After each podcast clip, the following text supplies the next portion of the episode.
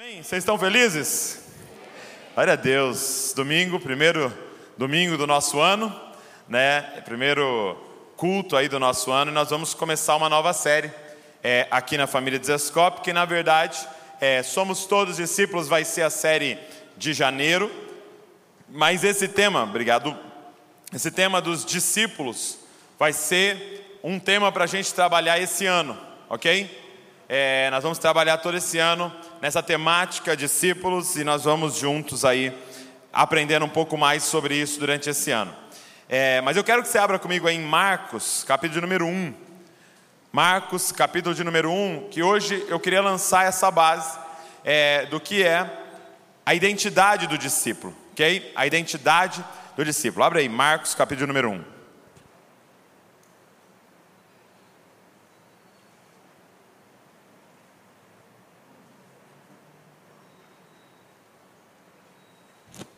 Você que está nos visitando, Marcos é o segundo livro do Novo Testamento. Né? Nós temos quatro evangelhos: Mateus, Marcos, Lucas e João, que são quatro relatos, né?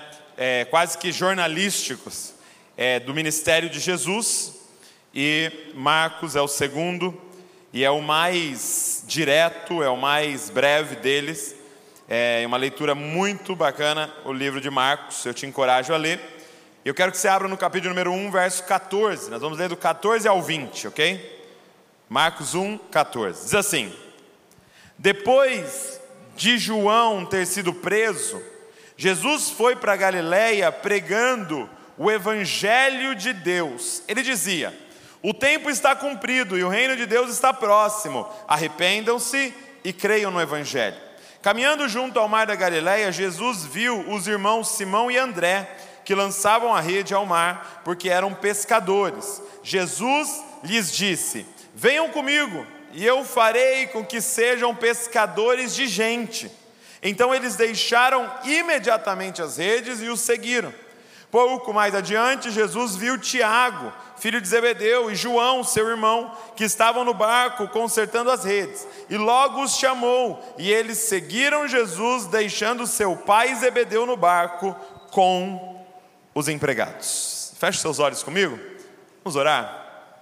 Pai, nós estamos aqui hoje, nesse primeiro dia, esse primeiro domingo do nosso ano, e nós estamos diante da tua palavra e nós queremos pedir, fala com a gente. Pai, não é uma opção para nós ouvir a tua voz, Pai, é um caso de vida ou morte. Nós não temos como continuar sem te ouvir, sem ser ministrado pelo Senhor. Então, fala com cada um aqui, Senhor, através da tua palavra, Pai. Nós acreditamos, cremos que a tua palavra é a verdade. Então, se há algo em nós em desacordo com a tua palavra, alinha-nos, Pai, hoje aqui. Senhor, nos dá uma direção para este ano. Fala com a gente, nós necessitamos do Senhor. Sem ti, nada podemos fazer. Por isso, Espírito Santo, tens liberdade aqui. Esse encontro é teu e nós te desejamos e queremos o Senhor fluindo é, em nós e através de nós aqui. Nós precisamos de Ti, fala com a gente no nome de Jesus. Amém. É, a palavra cristão, que é uma palavra que a gente usa bastante, né? Talvez alguém já te perguntou: o que, que você é? Você respondeu: Sou cristão. Essa palavra cristão, ela aparece três vezes na Bíblia, três vezes no Novo Testamento. Ela aparece em Atos, capítulo de número 11, verso 26, quando lá em Antioquia, pela primeira vez, chamaram os discípulos de cristãos. Ela aparece em Atos, capítulo 26, verso 28, quando o rei Agripa, é, Paulo está pregando para o rei Agripa, e o rei Agripa fala: Você está querendo fazer eu virar cristão? E ela aparece em 1 Pedro 4,16. Pedro diz: Não se envergonhe de sofrer como um cristão. Essa palavra cristão, ela significa pequeno Cristo. E na verdade, em Antioquia, é, era mais uma zombaria contra os discípulos.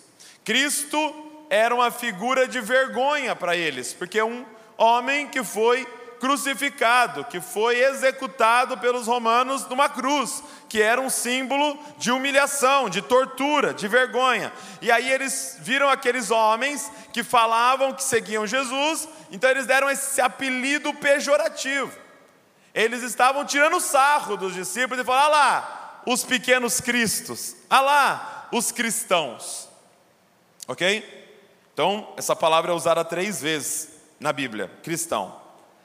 Agora, tem outra palavra que é usada centenas de vezes na Bíblia, para é, fazer referência àqueles que seguiam a Jesus, e é a palavra discípulo. A palavra discípulo é usada muitas vezes na Bíblia, ou algo que dá a entender discípulo. Quando você perguntava para alguém no século I, nessa primeira igreja, o que, que você é? Ele não responderia para você, eu sou cristão. Ele responderia para você, eu sou um discípulo de Jesus. Diga comigo, discípulo de Jesus. E é muito bom como é, esse termo comunica o que nós somos, comunica a nossa identidade. Porque quando eu falo cristão, você concorda comigo que é algo extremamente amplo.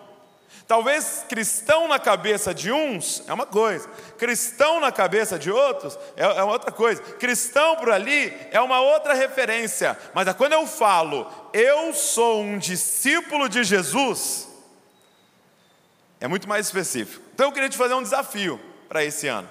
Você topa um desafio aí? Eu queria que você começasse a responder assim para as pessoas. Quando alguém te perguntasse: O que, que você é? Claro, se você é um seguidor de Jesus, né? Que, que você é? Você vai responder: Eu sou um discípulo de Jesus. Quando você pegar uma pesquisa, já viu aquelas pesquisas que tem assim, religião? Já viu? Religião. Aí às vezes tem múltipla escolha, né? Tananã, tananã. Aí você vai clicar ou ticar lá no outros. vai ter lá outros, e aí vai ter um espaço. Aí você escreve assim, ó, discípulo de Jesus. Para ficar bem claro quem você é, amém? Eu não estou dizendo que é errado ser chamado de cristão, ok? Só estou te fazendo um desafio para ser ainda mais claro, para comunicar de forma ainda mais precisa quem nós somos, discípulos. Quando a gente lê os evangelhos, a gente vê dois grupos aparecendo muito nos relatos, ok? Dois grupos que aparecem perto de Jesus com frequência.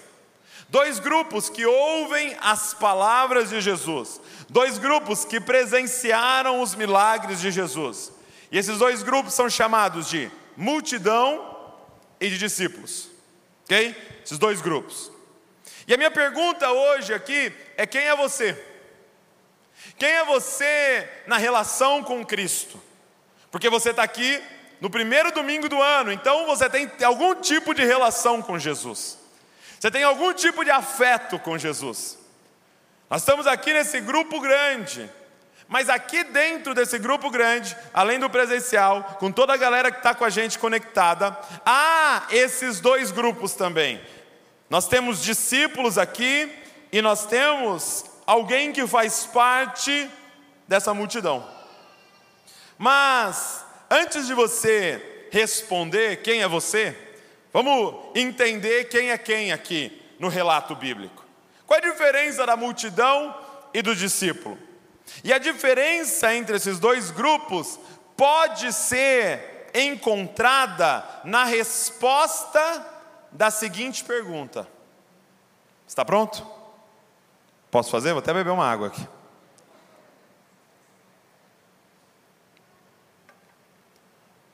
A diferença da multidão e do discípulo, ela pode ser encontrada na resposta à seguinte pergunta: Ao vir aqui, ou estando diante de Jesus, a pergunta é essa: O que você quer? O que você deseja? É a resposta a essa pergunta que vai determinar quem é você diante de Jesus. Uma multidão, ou parte da multidão, ou parte desse grupo chamado discípulos. O que você quer? O que você deseja? Fala para quem está do seu lado aí, o que, você quer, cara? Pergunta boa para dia 2 de janeiro, não é não? O que, que você quer? Talvez você fez a sua listinha. 10 tópicos para 2022. Basicamente do que eu quero, do que eu desejo para 2022. E aí, qual é a resposta então da multidão? Qual é a resposta da multidão à pergunta: o que você quer? O que você deseja? E a resposta da multidão, ou o método da multidão de responder isso, é fazer um mergulho para dentro de si, é olhar para a situação que está vivendo e responder: Eu quero que o Senhor. Tananã. o meu desejo hoje é que você, Jesus, faça tal coisa. A minha vontade é. Alguns chegavam diante dele dizendo: Eu quero ser curado. Outros, eu quero uma prova que você é o Messias. Outros estavam pedindo: faz um negócio na minha família, cura algum parente meu, liberta o um endemoniado lá que é meu parente. Outros estavam pedindo prosperidade financeira. Eu não sei, o que, que você quer? E é interessante que Jesus fazia essa pergunta, né? O que queres que eu te faça? O que, que você quer? O que, que você deseja? Qual é a sua vontade? Talvez você pode responder: Poxa, eu gostaria de prosperar, né? Não ganhei na mega cena da virada. então dá um outro jeito, Senhor. Se pudesse ser até fevereiro. Ou você pode dizer: Não, eu, eu, eu, eu queria ajuda para entrar em tal faculdade. Ou eu quero me casar, e eu queria me casar com uma pessoa assim, assim, assim, assado. Já fez sua listinha? Característica? Poxa, eu queria morar em tal lugar. Só que, gente, o que eu quero mostrar para vocês hoje, para a gente pensar para esse ano, é que é aqui que mora o grande problema. É aqui que mora o grande problema, por quê? Porque o relato bíblico é que nós, seres humanos, desde Gênesis 3, lá no jardim do Éden, nós fomos contaminados por uma doença, que a Bíblia chama de pecado. E essa doença chamada pecado, ela atua em um órgão nosso. Sabe qual é esse órgão? No coração. E coração na Bíblia é, quando a Bíblia usa o termo coração, ele não está falando do seu órgão físico, ele está falando sobre o centro das vontades. Ou seja, você está contaminado no seu centro das vontades. Então, qualquer resposta à pergunta o que você quer, vai ser uma resposta pecaminosa. Por quê? Porque eu não sei querer, eu não sei desejar. Eu não sei pedir, porque os meus pedidos, eles vêm sujos, contaminados pelo pecado, porque o meu coração está contaminado. É por isso que Jeremias vai dizer: enganoso é o coração do homem. Portanto, quando você sair na rua, quando você estiver no seu Instagram, quando você estiver lá no YouTube e, e, e parar fazer uma propaganda e aparecer assim: siga o seu coração. Está assim, assinado capiroto. Entendeu? Assinado Satanás. Por quê? Porque se o meu coração está estragado e eu não sei querer, seguir o meu coração é a última coisa que eu tenho que fazer. Quem está entendendo o que eu estou falando? O que queres que eu te faça? O qual é o seu desejo? Qual é a sua vontade? Quando a gente lê Romanos capítulo de número 1, tem uma coisa muito doida em Romanos 1. Paulo começa a falar sobre aqueles que rejeitaram a Deus, aqueles que não deram glória a Deus, aqueles que escolheram adorar as coisas criadas ao invés do Criador. Aí Paulo vai falar o seguinte: então Deus liberou a punição. Deus liberou o juízo, Deus liberou o castigo. E qual é o castigo, Paulo? Seja feita a sua vontade. Olha o que é castigo para Deus: fazer o que você quer. Ele está dizendo: Eu vou te entregar para o pior senhor que existe, o seu coração. Eu vou te entregar para alguém que é pior que Satanás. Fica com o seu coração. E vai ser feito o que você quer. E você mesmo vai conduzir a sua vida por um caminho de total destruição. É muito louco isso. Por quê? Porque pode ser que eu e você viemos aqui para pedir exatamente o que a Bíblia está chamando de juízo. Pode ser que eu e você fizemos uma campanha de sete semanas jejuando de Coca-Cola, que é, meu, campanha hard, tá? Para pedir exatamente o que a Bíblia chama de juízo. Deus, faz a minha vontade. Deus, faz a minha vontade. E se condenação é a sua vontade ser feita, sabe qual é uma prova, sabe qual é uma declaração de amor de Deus? Eu estou dizendo para você, ouça profeticamente que eu vou falar. Deus está no céu hoje, te amando, e aí Ele vai soltar uma declaração de amor. Ele escreve assim, ó, numa cartinha de amor para você. Aí você abre e está escrito assim: não. Deus está assim no céu, ó, ó. Não. Porque se condenação é ser feita a minha vontade, o que é salvação? É o não de Deus. O não de Deus talvez seja a maior prova de amor de Deus por nós.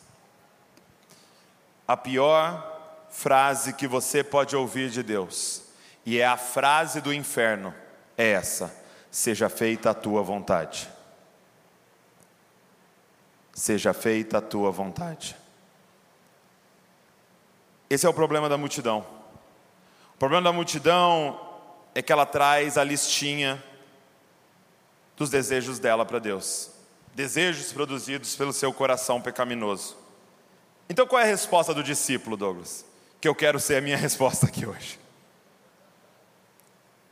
A resposta do discípulo é a seguinte: o discípulo descobriu que ele não sabe querer. Então, quando ele se depara com Cristo, com Deus encarnado, com Deus na frente dele e que está perguntando o que você deseja, ele fala: Eu quero o que você quer que eu queira. eu quero a sua vontade sendo feita. Porque eu descobri que a sua vontade, ela é boa, perfeita e agradável, e a minha não. Eu quero o seu desejo. Sabe, tem uma história muito muito interessante para a gente aprender sobre isso, que é a história, provavelmente você conhece a história do Aladim. Quem lembra do Aladim? É, a história do Aladim é esse rapaz que ele foi achado digno de entrar lá naquela caverna que tinha um tesouro, e ele entra lá e no meio daquele tesouro tem uma lâmpada. Né? Tem uma lâmpada e está escrito alguma coisa e está sujo, então ele pega e limpa a lâmpada. Quando ele limpa a lâmpada, o que, que sai dentro da lâmpada? Um gênio. Sai um gênio de dentro da lâmpada. Aí deixa eu te fazer uma pergunta: o que, é um gênio? Quem sabe? A palavra gênio, o que é? Alguém muito inteligente. Alguém que sabe muito mais do que nós. Por exemplo, a gente fala que Einstein, Albert Einstein era um gênio. Por quê? Porque ele inventou a fórmula que você não sabe nem aplicar. Ele deixou as letrinhas para nós. A gente não consegue. Ele inventou. Entendeu? Então a gente fala, o cara era um gênio. O cara é uma mente brilhante, é uma mente acima das outras mentes. Então aparece quem para ele? Um gênio. E o gênio aparece e pergunta o que para ele? O que você quer? O que você deseja? Eu vou realizar três desejos seus. Eu vou realizar três desejos seus. Gente, o que o discípulo faz diante disso? Porque esses três desejos é a nossa destruição. Os três desejos é a nossa destruição, por quê? Porque agora eu vou fazer o que meu coração quer e o que meu coração manda. Então o que, que o discípulo entendeu? Peraí, peraí, peraí, peraí, peraí. Vamos voltar aqui, Aladim. Vamos pensar. A gente pegou uma lâmpada, a gente limpou e saiu um gênio. Ou seja, se ele é o gênio, eu sou o burro. Sim ou não? Né? Ele é o gênio. Eu não sou então. Ok? E o gênio apareceu e fala: O que você quer? O que, que o Aladim discípulo tinha que fazer? Meu irmão, o gênio é você. Então a pergunta é: o que você quer? Porque eu sou o burro, e o que eu pedi vai ser um pedido burro, e o que você pedir vai ser um pedido de um gênio. Então a pergunta é: o que você acha que eu devo querer? O que, que, você acha? E agora eu estou dizendo para você que você veio até aqui e você não está diante de um gênio. Nós não estamos hoje aqui cantando para um gênio, simplesmente para uma mente brilhante. Nós estamos aqui diante do autor e consumador da nossa fé. Nós estamos aqui diante daquele que tudo foi feito por ele, por meio dele, para ele. Ele é o primogênito de todas as coisas. Tudo que existe só existe por causa dele. Você está diante dele. Sério que você trouxe uma listinha de desejos para ele? Meu irmão, diante dele, você tem que falar: eh, Senhor, eu sou o burro. Então, o que, que o Senhor deseja? O que, que o Senhor quer? Qual que deve ser o meu desejo para 2022? Senhor, eu vou te conceder hoje três desejos, Senhor. Seja feita a sua vontade, porque a minha está quebrada, porque a minha está corrompida Cara, nós somos desafiados pelo Senhor para esse lugar de discípulos. Em Marcos capítulo número 1, conta o relato de ele chamando quatro discípulos. Pedro, seu irmão, João e seu irmão, e ele chega e fala: "Siga-me". E a Bíblia diz que eles deixando imediatamente as redes, deixando imediatamente os barcos. A gente tem nos outros relatos que Pedro tinha acabado de fazer uma pesca maravilhosa, deixando tudo aquilo ali, eles começam a seguir a Jesus. E a pergunta, então, para esse ano é: Douglas, o que é necessário para ser um discípulo de Jesus? O que a gente precisa para ser um discípulo de Jesus? É muito bom isso, gente, é maravilhoso, porque só precisa de uma coisa para ser discípulo de Jesus, a gente precisa de apenas uma habilidade. A gente precisa ser formado em apenas um curso. A gente precisa só de uma questão na nossa carteirinha, no nosso diploma. Uma habilidade para ser discípulo de Jesus é a habilidade de seguir. É só o que você precisa. Você precisa apenas da habilidade de seguir. Você sabe seguir? Você consegue seguir? Por quê? Porque seguir é um ato de humildade. Porque seguir é se despir do eu sei, eu sei o caminho, eu sei o que deveria ser feito, eu sei para onde a gente deveria estar indo, e fixar os olhos em alguém e somente seguir. É um ato de se esvaziar, é um ato de negar a si mesmo, de negar as suas vontades e agora ser guiado por uma vontade externa, de alguém que está andando na sua frente e dando todas as coordenadas. Você só precisa de uma habilidade: seguir. Você já teve a experiência de seguir alguém no carro, dirigindo? Viajar para alguma outra cidade, aí um fala: Eu sei o caminho, eu vou na frente. Aí essa pessoa vai na frente e você vai atrás com o seu carro. E é muito interessante esse exercício de seguir. Por quê?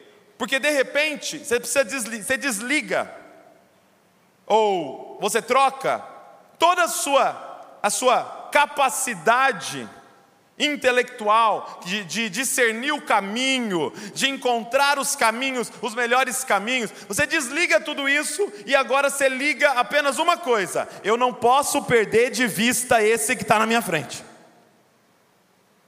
É muito louco esse negócio de seguir, porque você não fica pensando qual é a velocidade que eu tenho que andar, você fica pensando qual é a velocidade que ele está. Ele está rápido? Então eu vou andar rápido. Ele está devagar? Então eu vou andar devagar. Você não precisa pensar se é para entrar na direita, se é para entrar na esquerda, se é para é, é, é, é, entrar em qual rodovia. Você só precisa saber: ele virou para a direita, então eu vou virar para a direita. Ele virou para a esquerda, então eu vou virar para a esquerda. Porque eu só preciso fazer uma coisa: fixar os meus olhos nele. Quem está entendendo o que estou falando? Que eu já não estou mais falando de carro aqui.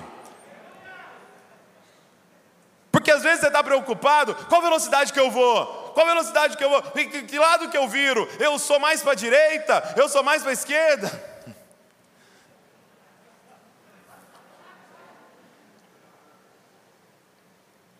Não sei, cara. Você não é nem mais para a direita nem mais para a esquerda. Você é os olhos fixos nele. Onde ele virou, você vai virar. Se ele parou, você vai parar. Se ele andou, você vai andar. Igual a nuvem e Israel no deserto. É entregar as tomadas de decisões. Você sabe seguir? Você consegue seguir? Porque essa é a definição de sucesso na Bíblia. Quando você olha, por exemplo, a história de Noé, Gênesis, é, capítulo número 6, quando você olha para a história de Noé, é, é, a Bíblia diz que Deus varre a terra e vê que a iniquidade se espalhou, e na terra inteira ele encontra um homem. Olha a definição desse homem. Noé, Gênesis 6:9. Noé era homem justo e íntegro entre os seus contemporâneos. Então Noé era o cara. Noé era homem justo e íntegro, ele era a definição de sucesso para o céu. E aí você fala, como que Noé chegou aí? Qual curso que Noé fez? Qual foi a, o seminário que Noé fez? Quais foram os livros que Noé leu? Não, está escrito assim na sequência: Noé andava com Deus. Entenda uma coisa: Noé não era o cara que sabia construir arca, Noé era o cara que sabia seguir ordens. Noé andava com Deus. Só que Guarda essa frase. Sucesso na Bíblia é você andar com Deus. Sucesso no mundo, estão dizendo, é que é Deus andar com você. O convite aqui não é você pedir para Deus andar com você, é você aceitar o convite de Deus de você andar com Ele. Não é Jesus, põe o seu pescoço no meu fardo, é Ele dizendo, Douglas, põe o seu pescoço no meu fardo no meu jugo e anda no meu ritmo, e anda do meu lado. Eu não vou andar no seu ritmo, eu estou te convidando para andar no meu. E Noé andava com Deus. Talvez você está terminando 2021, entrando nesse novo ano, frustrado, com várias frustrações na sua vida. Talvez esse ano que se passou, você viveu várias frustrações. E por que, que a gente se frustra, gente? A gente só consegue ficar frustrado se a gente ainda tem vontade. Só se frustra quem tinha uma vontade e essa vontade que tinha não foi feita, sim ou não? Frustração é fruto das nossas expectativas. E como a gente aprendeu com o pastor Paulo aqui, as nossas expectativas é resultado da nossa presunção. E a nossa presunção é resultado do nosso orgulho de achar que somos Deus e sabemos a direção. Eu sei como você deveria estar hoje, viu? Não era de preto, era de branco. Poxa, me frustrou. Você não deveria estar sentado assim, você deveria estar sentado um pouco mais para lá, você deveria estar não sei o quê, e você, e você. Eu sei o que todo mundo deveria estar fazendo e como o mundo deveria estar, e é por isso que eu sou um frustrado todos os dias. Porque eu fico atrás da minha vontade. Tempo atrás, eu, eu era uma terça-feira, eu estava chegando em casa, às 11h30 da noite, né? E eu estava com o Davi e com a Luísa no carro. 11 e meia da noite. E no outro dia, na quarta, é, eu ia para o hospital com a Val, seis da manhã, para Val internar, para ela fazer a remoção do feto que tinha morrido. Ok? Então olha a cena. Seis horas da manhã eu ia ter que sair com a Val para a gente fazer um procedimento. Estávamos super apreensivos com isso. Já estávamos abalados ali com a perda do bebê. Tá, beleza. Estou chegando em casa às 11h30 da noite. Preciso já ir deitar para poder ter condições nos dias seguintes de viver o que a gente ia viver. Então, no carro, falei para o Davi, falei para a Luísa: seguinte, nós vamos chegar em casa. Se precisar pegar água, você pega água. Você sobe por o pijama e deita. Três ordens, gente. Decorou? Deu para decorar? Porque eles às vezes não conseguem decorar.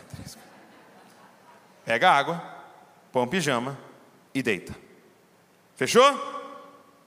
Tá? Que é 11 e meia já e amanhã o pai e a mãe precisam sair cedo. E aí chegamos em casa, estacionei, desce os dois. Aí o Davi está lá pegando água. Ele tem uma ideia. Preciso pegar um negócio no carro. Aí ele vai. Aí ele volta com uma garrafinha. Ele tem um negócio com garrafinha. É uma garrafinha com um pouco de água assim que eles ficam jogando e tentando fazer ela cair de pé. É um desafio assim do YouTube, entendeu? E quando eles conseguem, eles fazem assim. Aí ele pegou a garrafinha. Tinha garrafinha nos três pontos? Não. Passou, né? Aí ele falou: Não, eu lembrei de um negócio, cara. Aí ele foi na dispensa e voltou com um pote de bicarbonato de sódio. Ele falou: Eu vi um experimento, pai. Que você põe isso aqui na água da garrafinha e a garrafinha sempre cai de pé. Negócio da química aí que eu vi no YouTube e tal. Eu vou te mostrar. Eu falei: Não. Não quero ver. Aí ele falou: Você não quer ver? Que eu vou te mostrar? Não, não quero ver. Você não quer ver o que o seu filho quer te mostrar? Não. E eu tinha acabado de chegar de viagem, uma viagem de uma semana que eu tinha feito, fora de casa. Mas, poxa, você acabou de chegar de viagem. Falei, é, e eu não quero ver o que você quer me mostrar. Porque eu dei uma ordem para você. Entra, pega água, põe o pijama e vai deitar. E aí ele saiu chorando diante desse pai mau. Ele saiu frustrado Agora repara, não é frustrado, a fonte da frustração dele não é o não do pai. A fonte da frustração dele é inventar uma nova vontade que vai além da que o pai dele disse. A sua frustração com Deus não é culpa de Deus, a sua frustração com Deus é culpa do seu coração que está fabricando novas vontades que não está de acordo com o que Ele falou para você. Sabe, gente, o que a gente precisa entender e o que o Davi não conseguiu entender é que para ele era não para uma garrafinha. Ele achou que o pai dele era preciosista e queria que ele deitasse onze e meia. Mas tem um pano de fundo por trás de uma mãe que abortou, que está indo fazer um procedimento para retirar um feto morto. Só que ele ainda é pequeno e ele não consegue compreender o que está por trás de uma ordem, e esse é, essa é a nossa situação. Deus está falando para você algo, Deus está expondo algo para você, e você está dizendo, não tem sentido, mas por quê? Porque nós somos pequenos e a gente não consegue compreender a história daquilo que Deus está fazendo, então somente obedeça o que Ele está falando é essa capacidade de seguir. É Deus aparecendo e falando: põe o copo na direita. E eu e você aqui, ó. Sim, Senhor. Eu falei, Davi, você tem duas opções na sua vida, meu filho. Você pode usar sua inteligência, sua criatividade, sua força, suas emoções para obedecer o que foi falado para você. Ou você pode usar sua inteligência, sua criatividade, sua força, suas emoções para criar um novo desejo. O que vai ser? Põe o copo na direita. Põe o copo na esquerda. Levanta o copo. Devolve o copo. Só que o problema é que quando Jesus fala isso com a gente, a gente fala: É, na direita, sem certeza? Pô, Jesus, posso te dar uma dica? É, eu estou sentindo que pô, copo no meio, tá mais na moda agora, copo no meio. Né, se eu pudesse dar uma consultoria, porque no mundo que eu criei, no universo em que eu sou Deus, a gente está usando um outro método.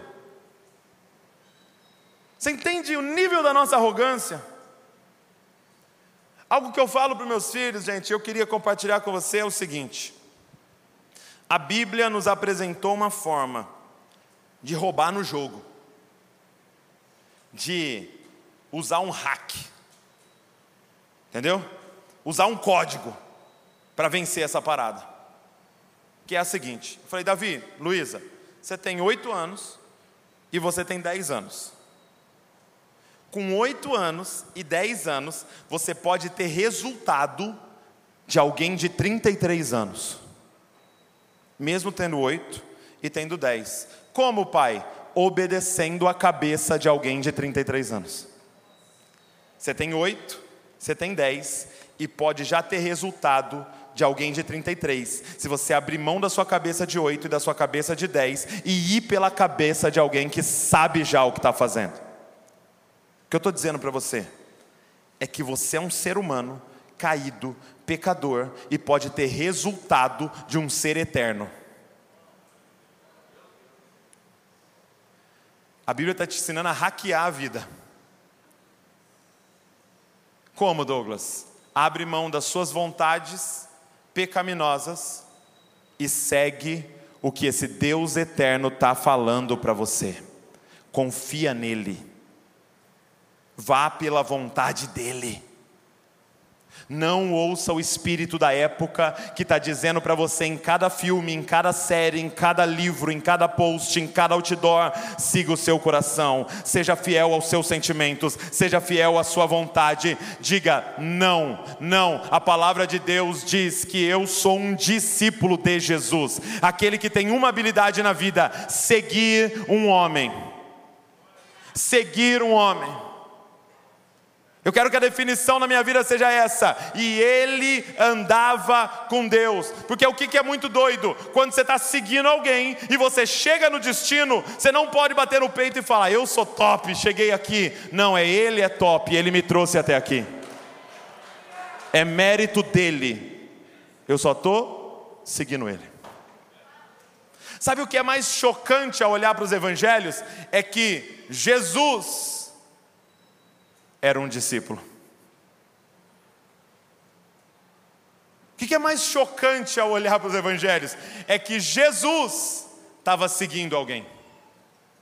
Ele te chama para seguir, porque ele é um seguidor.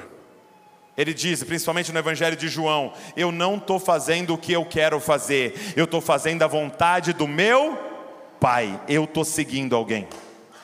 Eu não estou falando o que eu quero falar, eu estou falando o que o meu Pai está mandando eu dizer. Eu não estou indo aonde eu quero ir, eu vou aonde o meu Pai manda eu ir. Eu não estou tocando em quem eu quero tocar, eu estou fazendo a vontade do meu Pai. Eu estou vivendo uma vida crucificada para as minhas vontades, para viver a dele. Tempo atrás eu visitei a, a irmã Márcia, inclusive se a irmã Márcia estiver assistindo agora à noite, falei isso de manhã, vou falar à noite de novo. Nós te amamos. Irmã Márcia, estamos com saudade de você. A irmã Márcia, ela caiu, fraturou a perna, mas já está em recuperação e nós estamos orando uma recuperação rápida. Você está de volta aqui compartilhando a palavra com a gente. E a irmã Márcia, eu fui na casa dela e ela me ensinou um princípio. Ela chama de o princípio do Getsemane. O princípio do Getsemane. De repente, Jesus está nesse jardim, no jardim do Getsemane. E fica claro ali algo que é muito chocante também para nós, que a vontade de Jesus estava diferente da vontade do Pai. Sim? Dá para entender isso no texto? Que naquele momento a vontade de Jesus estava diferente da vontade do Pai, e ele entra nessa batalha, e aí ele fica, a gente sabe, pelo menos três horas no Getsemane, a Bíblia diz que ele começa a suar sangue, e ele está dizendo assim: Eu não saio daqui enquanto a minha vontade não estiver alinhada com a sua. Eu não saio desse lugar, eu não paro de orar, eu não levanto desse jardim, enquanto a minha vontade não se alinhar com a sua. Seja feita a tua vontade, Senhor. Seja feita a tua vontade, ó Pai. Seja feita a tua vontade. Depois do Getsemane, ele se levanta e você não vê ele mais abrindo a boca e simplesmente se entregando para aquilo que era a vontade do Pai. É um convite para nós entrarmos em alguns Getsemane na nossa vida. Quando de repente você olha e o seu coração quer outra coisa. E o seu coração quer brigar, e o seu coração quer se vingar, e o seu coração quer reter, e o seu coração não quer perdoar, e o seu coração quer manter aquela mágoa, e o seu coração, e você entrar no seu Getsemane, você ajoelhar naquele lugar e falar: Eu não saio, eu não levanto desse lugar, enquanto eu não querer o que Deus quer enquanto meu coração não se alinhar ao coração de Deus, porque seja feita a tua vontade, Senhor, eu estou aqui para te seguir. Sabe, a Thaís citou é, Davi aqui, e Davi, gente, é, eu acredito que foi o autor do maior salmo que nós temos na Bíblia, que é o Salmo Qual é o maior capítulo da Bíblia, gente? 119, muito bem. Você ganhou um sonho de valsa. Brincadeira, viu? Não tem.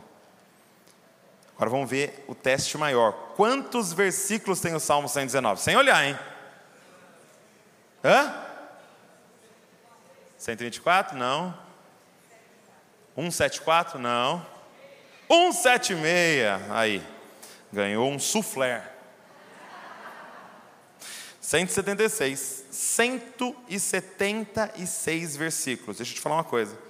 Não sei se você já leu o Salmo 119, mas Davi, ou o autor do Salmo 119, encontrou 176 maneiras de dizer: Eu amo a Sua vontade, Senhor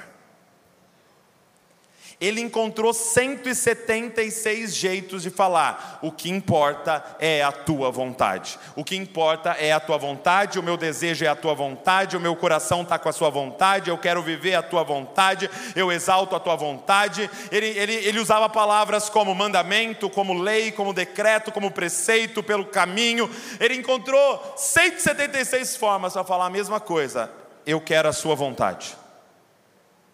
Dá uma olhada. Ele diz assim: Como são felizes os que andam em caminhos irrepreensíveis e que vivem conforme a lei do Senhor. Como são felizes os que obedecem aos seus estatutos e de coração os buscam.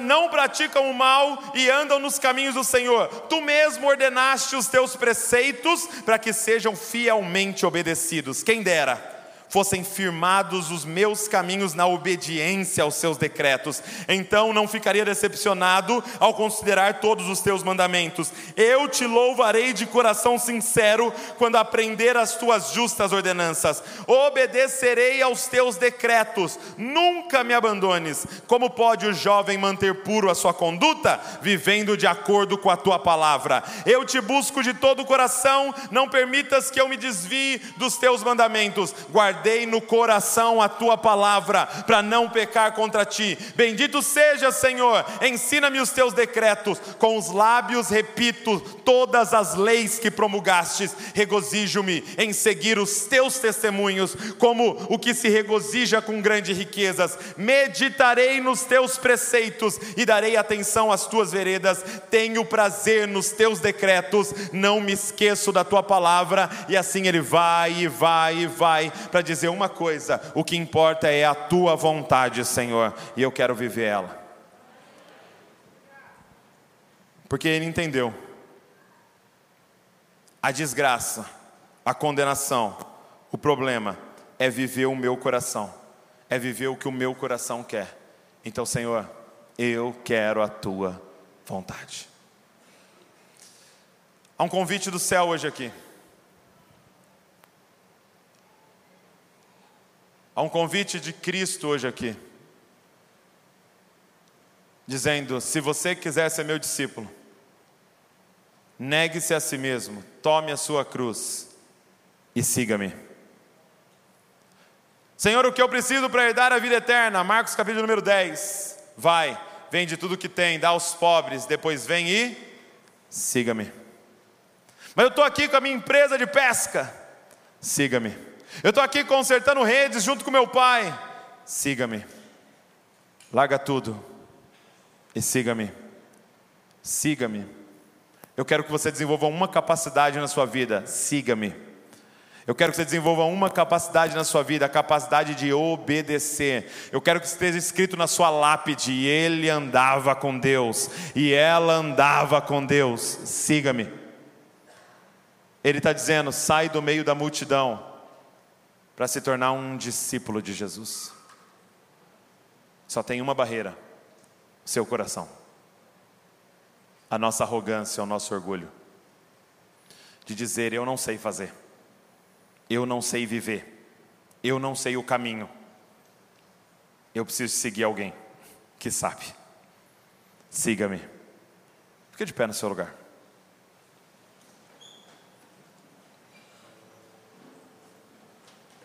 A Bíblia diz que, em Marcos capítulo número 1, que Jesus ia por toda parte, pregando o Evangelho de Deus. Sabe que como eu disse, Marcos é extremamente resumido, né? Então, ele diz que ele chegou e chamou Pedro, e chamou o irmão, e chamou João, e chamou o irmão, e eles o seguiram. Mas Jesus estava pregando antes, eles ouviram a pregação de Jesus. Não foi um cara que apareceu pela primeira vez na praia e falou: siga-me. Ele falou: beleza. Não, eles ouviram a pregação de Jesus. Jesus até emprestou o barco dele para pregar. Então, qual pregação era essa? E Marcos nos diz: ele andava por toda parte anunciando o Evangelho de Deus. O que é Evangelho, gente? A boa notícia. E ele estava dizendo: chegou o reino. E agora vai ter uma forma de você fazer parte desse reino. Por quê? Porque eu vim aqui para salvar vocês. A boa notícia é essa: vocês estavam caminhando a largos passos para o inferno, e eu vim tomar sobre mim a condenação que era de vocês. A boa notícia é essa: os seus pecados estão perdoados. Você não vai mais ser condenado por causa dos seus pecados, porque eu vou levar sobre mim todas as suas transgressões e as minhas feridas vão curar vocês. Essa é a boa notícia. Para aí, não, não, não para aí. Além disso, o meu pai agora vai adotar vocês como filhos. Agora nele nós podemos ser adotados pelo Pai e voltar a ter essa comunhão maravilhosa. Mas para por aí, não. Ele termina a boa notícia dizendo assim: portanto, siga-me. O que significa siga-me? Ele termina essa boa notícia dizendo: Você está perdoado, sua dívida foi paga, você não vai mais para o inferno, você não vai ser mais condenado, você foi adotado como filho, e para a cereja do bolo, eu quero te fazer parecido comigo. Eu sou o seu salvador. Eu vim salvar você, mas ainda mais do que isso, eu quero que você seja o meu discípulo e nessa jornada, a cada dia você vai ficar mais parecido comigo. A cada dia você vai ser, vai ter Cristo sendo formado em você. Siga-me, porque só é possível segui-lo nessa ordem. Só é possível segui-lo se você nasceu de novo e que agora o Espírito do Senhor está na sua vida e que te dá condições para segui-lo. Porque na verdade, sem o Espírito do Senhor na sua vida, você não consegue nem vê-lo, quanto mais segui-lo. Esse é o convite do Evangelho. Eu te fiz nascer de novo para uma coisa: siga-me. Siga-me aonde eu for, que você esteja comigo. Aonde eu parar, que você pare comigo. Deixa eu ser extremamente prático com você. Ele está dizendo, marido, não interessa mais qual é a sua vontade, interessa qual é a minha vontade para você como marido. Esposa, não interessa mais o que você quer, que, que você acha? Na minha opinião, não. Agora é a vontade dele na casa de vocês. Agora você imagina o que é dois numa casa vivendo a vontade dele. Vai ter conflito? Vai ter choque? Não, porque os dois estão vivendo a mesma vontade. Os dois vão terminar no mesmo lugar e vocês vão terminar na mesma conclusão. Por quê? Porque os dois disseram não para si mesmo e sim para ele. Pai, não é o que você quer, é o que ele quer. Deixa eu abrir um parênteses te dar uma dica, pai e mãe. Corrija os seus filhos dizendo: Eu não estou falando isso para você porque é o que o pai quer, eu estou falando isso para você porque é o que a palavra de Deus diz para nós. E assim como ela diz isso para você, ela também diz isso para mim. Assim como eu estou submisso a essa palavra, filho, você está submisso a essa palavra. Então não é o preciosismo do Pai, é a vontade de Deus que a gente segue, filho. Patrão, você é um discípulo. O que, que Deus quer para a sua empresa? Que, que Deus quer para você como funcionário? É a gente abrir mão e começar a viver a vontade de Deus, confiando, gente, que mesmo quando eu não entendo, tem um plano muito maior acontecendo do que o que você está enxergando.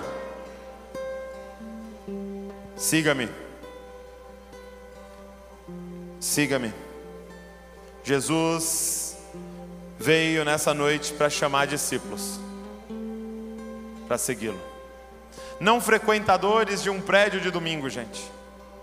Não, discípulos, que de segunda a segunda, de, de, da hora que acorda a hora que vai dormir, está com os olhos fixos nele, querendo entender para onde o Senhor está indo, o que o Senhor está fazendo, o que o Senhor quer, o que o Senhor deseja. Eu só quero a tua vontade, Senhor, só. E eu queria estender esse convite para você. Quem é você hoje aqui que gostaria de entregar a sua vida para Ele e dizer: Eu quero ser um discípulo de Jesus. Eu quero abrir mão das minhas vontades, abrir mão das minhas vontades egoístas e arrogantes, e eu quero ser um discípulo de Jesus. Eu quero que você saia do seu lugar, você venha aqui na frente, se esse é você. Sai do seu lugar, vem aqui na frente. E sair do seu lugar é uma forma de negar a si mesmo, é uma forma de falar: eu não estou nem aí para o que o outro pensa, o que vão achar de mim, eu quero fixar os meus olhos nele, eu quero seguir a Jesus. É essa atitude pública de fé, dizendo: eu abro mão das minhas vontades, das minhas expectativas, daquilo que eu achei que deveria ser, estou dizendo: seja feita a tua vontade, cumpra em nós a tua palavra, Senhor. Se esse é você, sai do seu lugar, vem aqui na frente. Mais uma vez o Senhor está te dando uma oportunidade, cara, de sair do meio dessa multidão e vir. Se estiver aí em cima, desce aí essas escadas e vem. Não tem dia melhor, gente. Primeiro domingo do nosso ano. Sai do seu lugar, vem. Vem, vem, vem, vem, vem. Sai do seu lugar. O Espírito Santo está tocando você desde o momento que você entrou aqui. Você pensou assim, cara, eu nunca presenciei uma atmosfera como essa. Você não estava nem entendendo direito o que os caras estavam cantando. E você estava aqui. E você estava sentindo algo em você. Não é palavras de persuasão. Não. É o Espírito Santo tocando na sua vida. Se você está com uma convicção de que você está no caminho errado, se você está numa convicção de arrependimento por essa vida que você está vivendo longe de Deus, sai do seu lugar, cara. Chegou a hora. Vem para frente dizendo: Eu aceito esse convite para ser um discípulo de Jesus. Não estou te chamando para ser evangélico. Não estou te chamando para frequentar um lugar. Estou te chamando para ser um discípulo de Jesus de abrir mão das suas vontades. Estou te chamando para te entregar uma cruz, um instrumento de tortura, que significa: já não sou mais eu quem vivo, já não é mais a minha vontade que é feita, mas daquele que me chamou. Como um bom soldado de Cristo, eu obedeço ao meu general. Amém? Você que está em casa, você vai fazer o seguinte agora, então, você vai é, escrever no chat como uma declaração pública de fé. Eu sou um discípulo de Jesus, ok? Eu sou um discípulo de Jesus.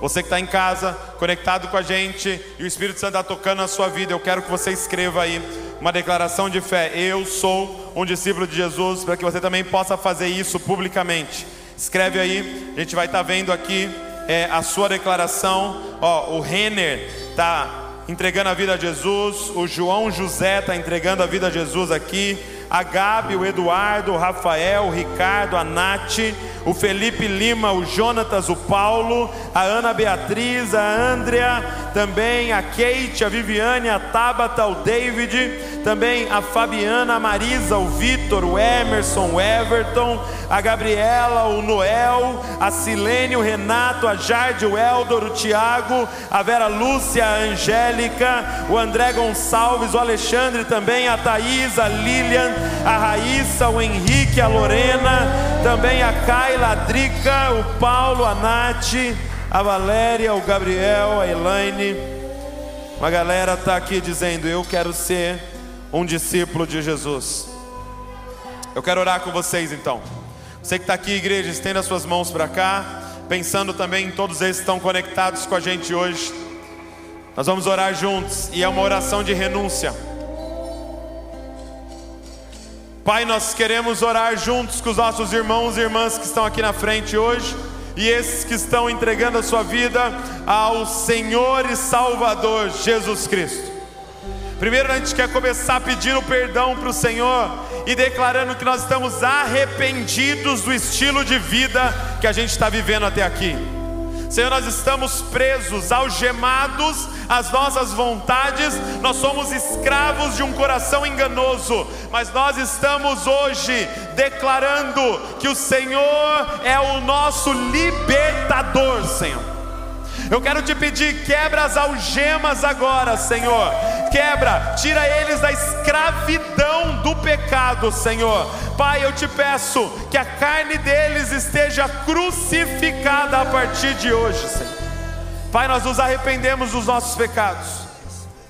Nós nos arrependemos do nosso estilo de vida focado nas nossas paixões carnais e nós queremos viver agora guiados pelo teu Espírito Santo nós queremos a tua vontade. Igreja, estende as mãos para cá e começa a declarar o Espírito Santo sobre a vida deles.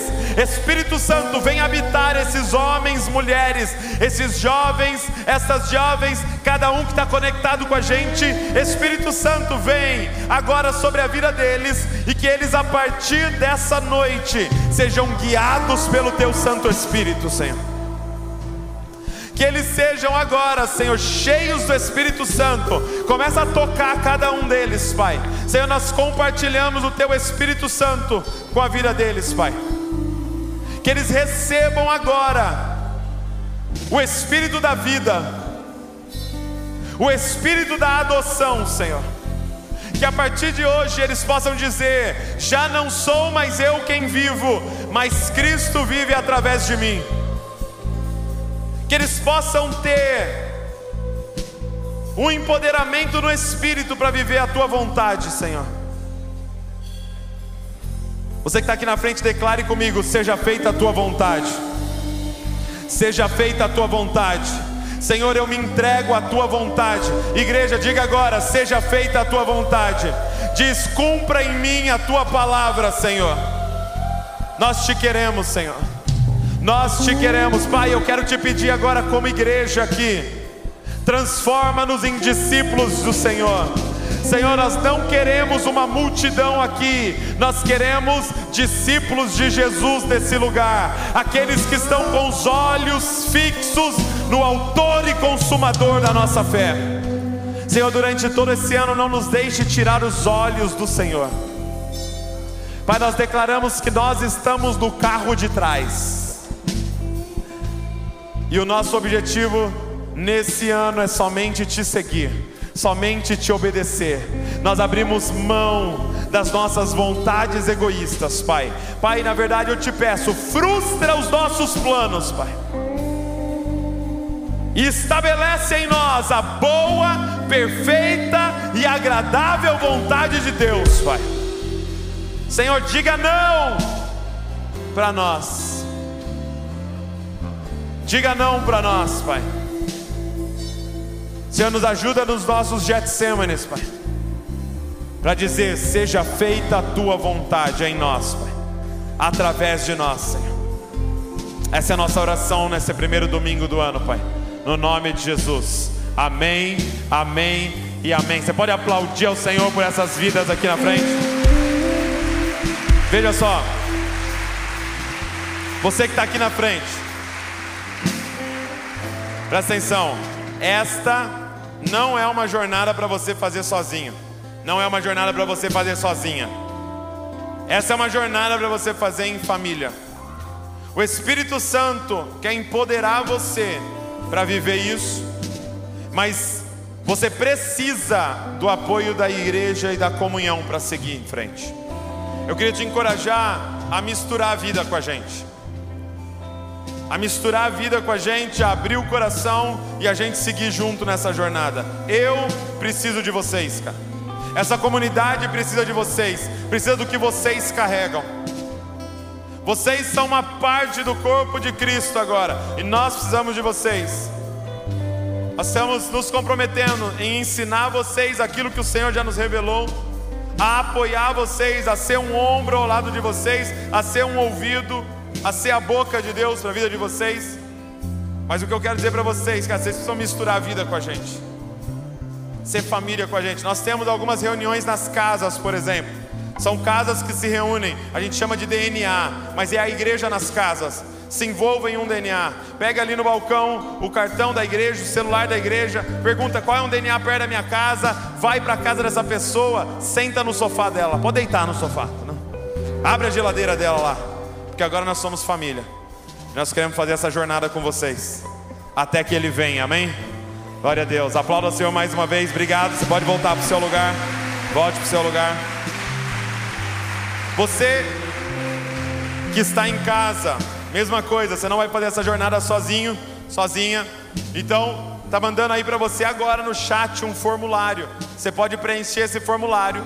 Se você não tem igreja, se você não faz parte de uma igreja aí na sua, na sua cidade, nós da família Zascope temos um campus online. Você pode caminhar com a gente no online. Nós temos discipulado, nós temos essas reuniões também, as nossas DNAs também online. Nós temos os treinamentos, as aulas, tudo online. Você pode caminhar com a gente. Quem sabe tem até alguém aí da sua cidade que é da nossa família ON, da nossa família Dizascope, o campus online. Então estou mandando o formulário aí na descrição, na, na descrição e também no, no chat. É só você clicar, preencher que a gente vai entrar em contato com você e te explicar como é que funciona. Se você entender que é uma forma de você caminhar com a gente, vai ser uma honra muito grande. A gente vai informar você como é que faz para se tornar membro da família Desascope. Então, conecta aí com a gente. É só você clicar aí e nós vamos entrar em contato com você. Amém? Vocês estão felizes ainda?